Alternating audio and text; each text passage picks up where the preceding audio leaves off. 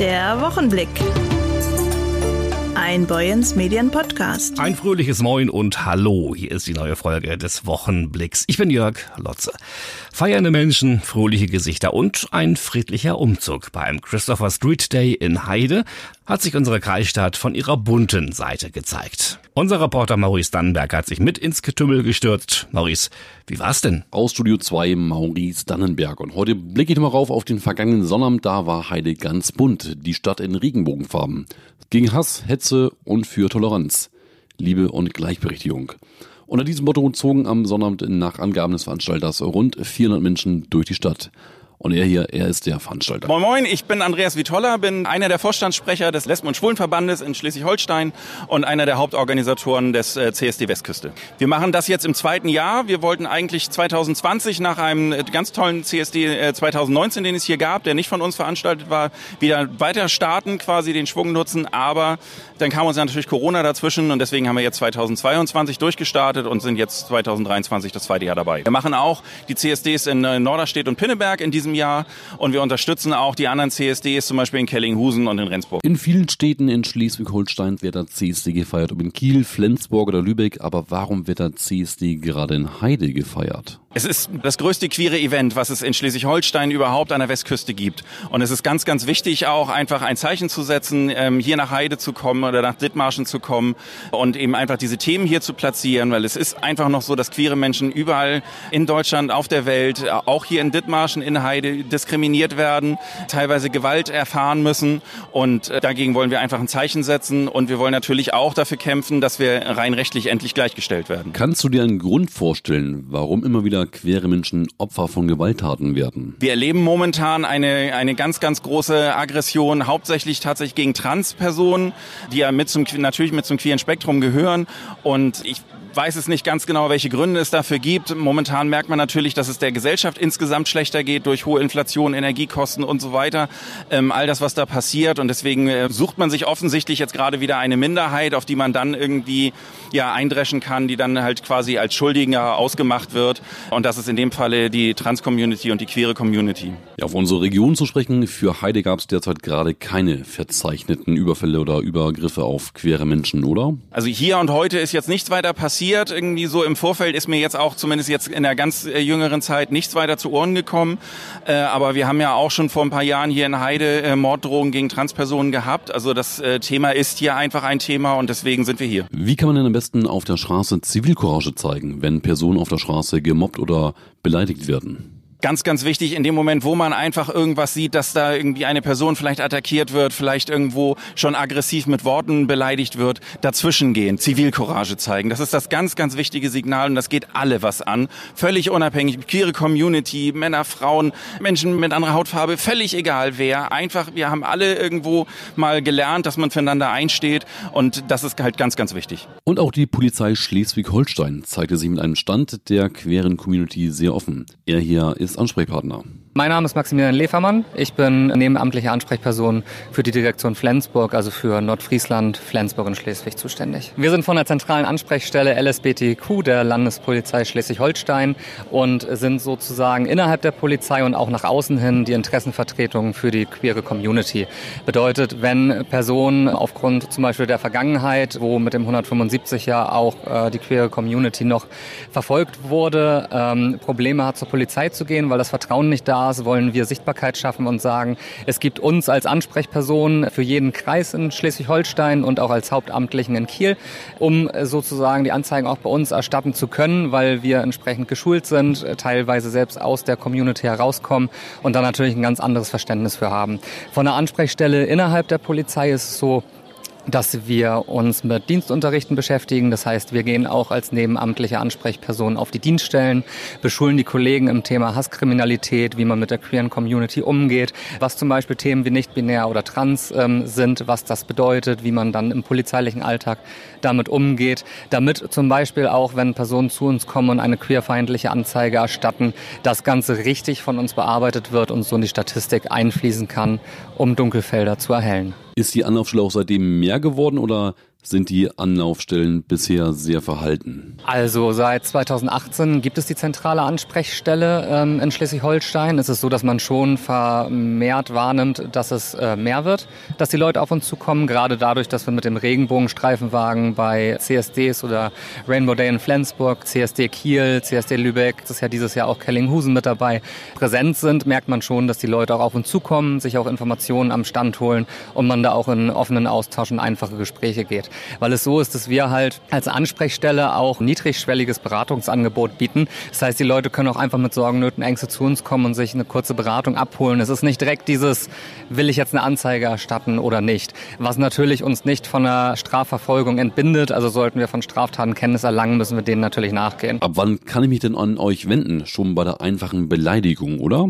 Genau. Also Community kann jederzeit zu uns kommen, wenn irgendwas ist. Jetzt mal das Beispiel Beleidigung. Da wäre es die normale Beleidigung, wenn man jetzt als Arschloch betitelt wird, die wird innerhalb der Polizei halt als normale Beleidigung rechtlich gesehen. Wenn man jetzt das Thema ähm, schwule Sau mal mit aufnimmt, dann haben wir hier eine queerfeindliche Beleidigung, die von uns nochmal ganz anders bearbeitet wird, in andere Sachbereiche geht und dementsprechend natürlich auch mehr in eine andere Statistik einfließt, ähm, sodass wir hier auch mal ein Bild aufzeigen können, wie ist die queere Community in Schleswig-Holstein Schleswig-Holstein überhaupt aufgestellt und gibt es Straftaten dem gegenüber? Wir haben in der Vergangenheit so ein paar Straftaten wahrgenommen, die auch medial durch die Presse gingen. Da sind wir auch für ansprechbar für die Kollegen und für die Pressestellen, um da auch ein bisschen Sicherheit zu schaffen, wie man gewisse Sachen kommunizieren kann. Vielen Dank an die Polizei Schleswig-Holstein und den Veranstalter der CC-Reihe 2023, der unter anderem letzte Woche Halt gemacht hat in Heide. Mehr als 400 Menschen sind für Liebe, Toleranz und Vielfältigkeit auf die Straße gegangen. Ein Jahr der Veränderung, so titelte Kim Marlin Bethke dieser Tage auf unserer Burgseite in den Zeitungen von Boyens Medien. Der Bundesfreiwilligendienst hat Charlene Vandenberg bei ihrer persönlichen Entwicklung geholfen. Nach einem knappen Jahr im Sozialkaufhaus der Hölp in St. Michaelisdonn hat er aber vor allem ihre beruflichen Wünsche verändert. Der Studiengang Bildungswissenschaften deckt sich mit ihrem Bedürfnis, etwas mit Sinn zu tun. Und auch ihr Konsumverhalten hat sich durch die Arbeit verändert. Wie kam es dann dazu, dass sie nun einen Bundesfreiwilligendienst, ein Bufti-Jahr gemacht hat? Ich wollte eigentlich Mediengestalter werden und habe mich da auch überall in Deutschland beworben. Habe so um die 40 Bewerbungen geschrieben und ja, im Endeffekt äh, hat es leider nicht geklappt. Also ich wurde halt abgelehnt. Ja, dann habe ich überlegt, ob ich halt Praktikas mache, um in jedem Bereich mal reinzuschnuppern. Ja, da kriegt man ja aber auch nicht so wirklich eine Vergütung. Deswegen habe ich gedacht, hm, ist ja auch nicht wirklich das Wahre. Und genau, deswegen habe ich überlegt, ob ich dann irgendwie ein FSJ oder eine BFD mache. Und deswegen bin ich wegen meiner Vorgängerin halt äh, hier drauf gekommen und dachte mir so, hm, warum nicht? Kann man ja mal machen. Kräftig mit anpacken, unter anderem im Sozialkaufhaus der Hölp in St. Michaelisdonn. Was genau waren denn deine Aufgabenbereiche? Also hauptsächlich war ich jetzt ähm, eigentlich immer am Fahren. Also ich bin mit den beiden Transportern immer unterwegs gewesen. Also ich hatte davor halt schon mal einen Autounfall, deswegen waren Kurven gar nicht mehr so meins und mit denen ist das komplett weggegangen. Also ich habe gar keine Angst mehr vor Autofahren. Ansonsten bin ich halt äh, öfters hinter der Kasse gewesen, also halt dann auch der Kundenkontakt und dann halt eben Klamotten sortieren, sowohl in der Vorsortierung als auch oben, wenn das halt direkt in den Laden geht. Und ja, dann so ein bisschen Dekoration mal nebenbei. Zu tun gibt's schließlich immer etwas. Und Charlene hat sich wunderbar geschlagen, sagt Sozialkaufhauschefin Elke Böckhoff-Günther. Ich muss noch mal so zum Fahren sagen, Charlene hat ein Fahrsicherheitstraining mitgemacht. Das haben wir letztes Jahr angeboten, im September hier von der Hölp aus für unsere Fahrer. Und da waren auch ältere Männer dabei, die total schwer begeistert sind, mit welcher Feinfühligkeit und Sensibilität sie Auto fährt, ist der Hammer. Also unglaublich. Und ich bin letztens auch, durfte in den Genuss kommen, mal mit ihr zu fahren und war schwer angetan, wie gut sie das drauf hat inzwischen. Also eine mega Fahrpraxis hat sie hier. Doch es ist nicht nur die Fahrpraxis. Charlene hat auch menschlich gewonnen, indem sie viel offener im Umgang mit Menschen geworden ist, wie sie selbst und wie auch ihre Chefin betont. Also viel offener und auch zugänglicher zu anderen Menschen und Alleine, dass Charlene jetzt hier so sitzt und so locker schnackt ja. und so, das ist richtig toll. Da hat sich echt, echt was verändert ganz positive Entwicklung und ja auch im ja, beruflichen Sinne, ne, dass du ja. halt jetzt auch doch nochmal umgeschwenkt bist. Ich glaube, das hat auch damit zu tun, dass du hier mit den Menschen gearbeitet hast, ne? Total. Ja. Und wenn das Bundesfreiwilligenjahr von Charlene jetzt Ende Juli ausläuft, dann wird sie mit Sicherheit vermisst werden bei der Hölp, oder? Ja, die werden wir sehr vermissen. Sie wird sehr fehlen, genau. Wir sind derzeit sowieso äh, nicht so gut besetzt. Es hat sich viel verändert, jetzt auch durch das Bürgergeld und so. Die Arbeitsgelegenheiten werden weniger und ähm, wir haben festgestellt, dass BFDler uns eine ganz tolle Hilfe sind und ich glaube auch, dass es tolle Erfahrungen sind, die junge Leute hier machen können. Ehrenamtlich engagieren kann man sich bei der Hölp an verschiedenen Stellen, unter anderem auch bei den Tafeln, wo auch Charlene mit angepackt hatte. Wer Interesse daran hat, kann sich wo melden, Frau Böckhoff-Günther? Ja, auch jemand, der einfach noch gar nicht orientiert ist, ne? der, der kann sich auch gerne an uns wenden. Bringt einen mit Sicherheit weiter im Leben. Ähm, und wir haben halt vier Standorte, wo man BFD machen kann, ähm, an zwei Standorten auch in den Tafeln. Wir haben im Ganzen 21 Plätze. Wir haben auch für Leute über 27 Plätze. Also ja, wir sind da sehr offen und die sind bei weitem nicht besetzt. Und es ist halt auch so, das Miteinander ist hier toll. Also Charlene hat irgendwie so nett gesagt, wie eine große Familie und so ja. ist es halt auch. Also wir arbeiten hier ganz, ganz eng zusammen und auch auf Augenhöhe. Ne? Wir, wir wissen, jeder, jeder ist auf seine Weise wichtig und jeder, der fehlt, fehlt auch. Das Jahr bei der Hölp, das kam jetzt deutlich raus, hat sie auf jeden Fall vorangebracht. Aber wie geht's denn jetzt bei Charlene van den Berg weiter, beruflich? Jetzt momentan ähm, habe ich mir schon einen zweiten Job gesucht. Also ich arbeite jetzt beim Dreisin-Bahnhof hier in St. Michel. Ja, mache das halt in der Nebensaison und Hauptsaison halt noch ein bisschen weiter, also bis September. Und dann fängt im Oktober halt mein Studium an. Also dann studiere ich ähm, fern und halt im Studiengang Bildungswissenschaft, was ganz anderes. Trockenheit, Wassersparen und Waldbrandgefahr. Zurzeit wieder aktuell ein Thema. Wie entstehen sogenannte Vegetationsbrände, wenn es plötzlich auf Feldern oder in Wäldern einfach brennt? Darüber hat mein Kollege Maurice Dannenberg gesprochen mit dem Wehrführer der Lohe Rickelshofer Feuerwehr. Feuer in der freien Natur. Wie sie entstehen, das habe ich mal nachgefragt bei ihm hier. Ich bin Torben Köhler. Ich bin der Gemeindewehrführer der Freiwilligen Feuerwehr Lohe Rickelshof. Wir haben teilweise Gebäudebrände, Dachstuhlbrände kommen mal vor, ist natürlich selten, ähm, aber auch das passiert. Äh, Carport, irgendeiner hat seine Tanne angezündet, weil er den äh, Rasen letztendlich geschnitten hat und den Rest noch wegbringen wollte. Das sind so Sachen, die ähm, in ja, unserem Portfolio vorkommen. Torben, und dann gehört bestimmt auch einmal ein Vegetationsbrand zu eurem Portfolio, also ein Brand in der freien Natur, ein Brand in Wäldern, auf Feldern und in Wiesen, überall da, wo es frei ist, in der freien Natur. Wie kann so ein Brand entstehen? Feuer in der freien Natur können entstehen, logischerweise durch Blitzschlag, ähm, was bei uns Gott sei Dank zumindest nach meiner Erinnerung selten vorgekommen ist. Ich kann mich gar nicht dran erinnern. Ansonsten hat man immer die Option, dass ja, der Bürger ein bisschen unachtsam ist, seine Kippe wegschmeißt, ähm, vielleicht wenn er spazieren gehen will, dass er äh, sein Fahrzeug auf trockenem Untergrund abstellt und durch die Hitzeeinwirkung des Katalysators der Auspuffanlage dementsprechend äh, ja dann Brand entsteht.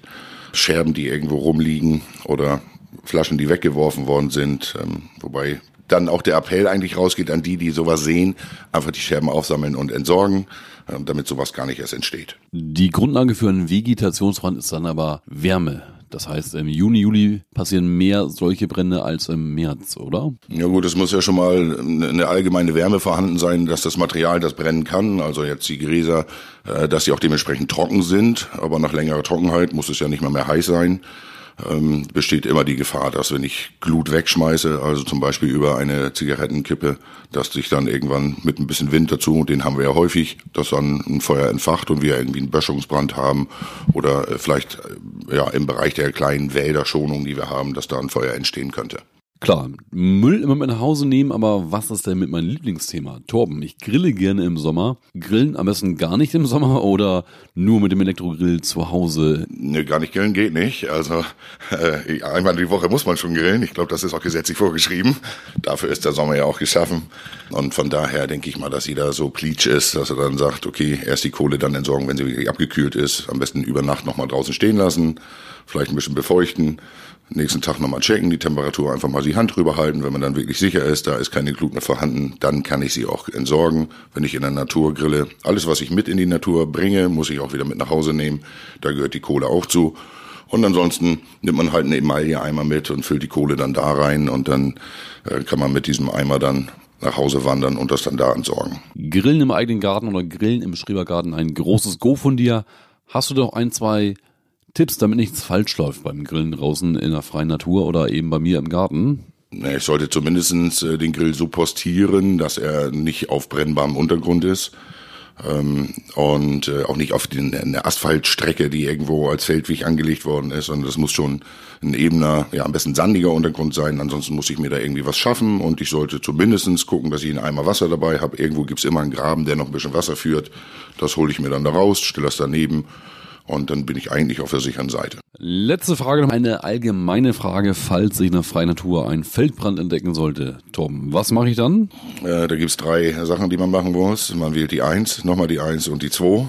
Und äh, dann kommt die Feuerwehr, die dafür zuständig ist in dem Amtsbereich und äh, die kümmert sich dann darum. Sollte ich jetzt sehen, dass da irgendwelche Personen noch in der Nähe sind, dann sollte ich den natürlich warnen. Aber ich glaube, dieses Versuchen, selber ein Feuer zu bekämpfen und dann festzustellen, das wird eh nix, dann ist er schon so weit fortgeschritten, dann ist der Schaden nachher relativ groß oder größer als angenommen. Deswegen da die 112 rufen und dann kommen die Damen und Herren, die sich damit auskennen. Ob auf dem Land oder in der Stadt, bei Bränden immer die 112 wählen. Vielen Dank an Torben Köhler, Gemeindewehrführer Lurigelshof. Und mit diesem im wahrsten Sinne des Wortes heißen Themen möchten wir uns heute von Ihnen verabschieden. Das war der Wochenblick. Die Redaktion hatten heute Ulrich Seehausen, Maurice Dannenberg, Kim Marlin Bethke und meine Wenigkeit. Ich bin Jörg Lotzer und mir bleibt jetzt noch Ihnen ein traumhaftes Wochenende zu wünschen. Vielen Dank und bis zum nächsten Mal. Der Wochenblick. Ein Boyens Medien Podcast.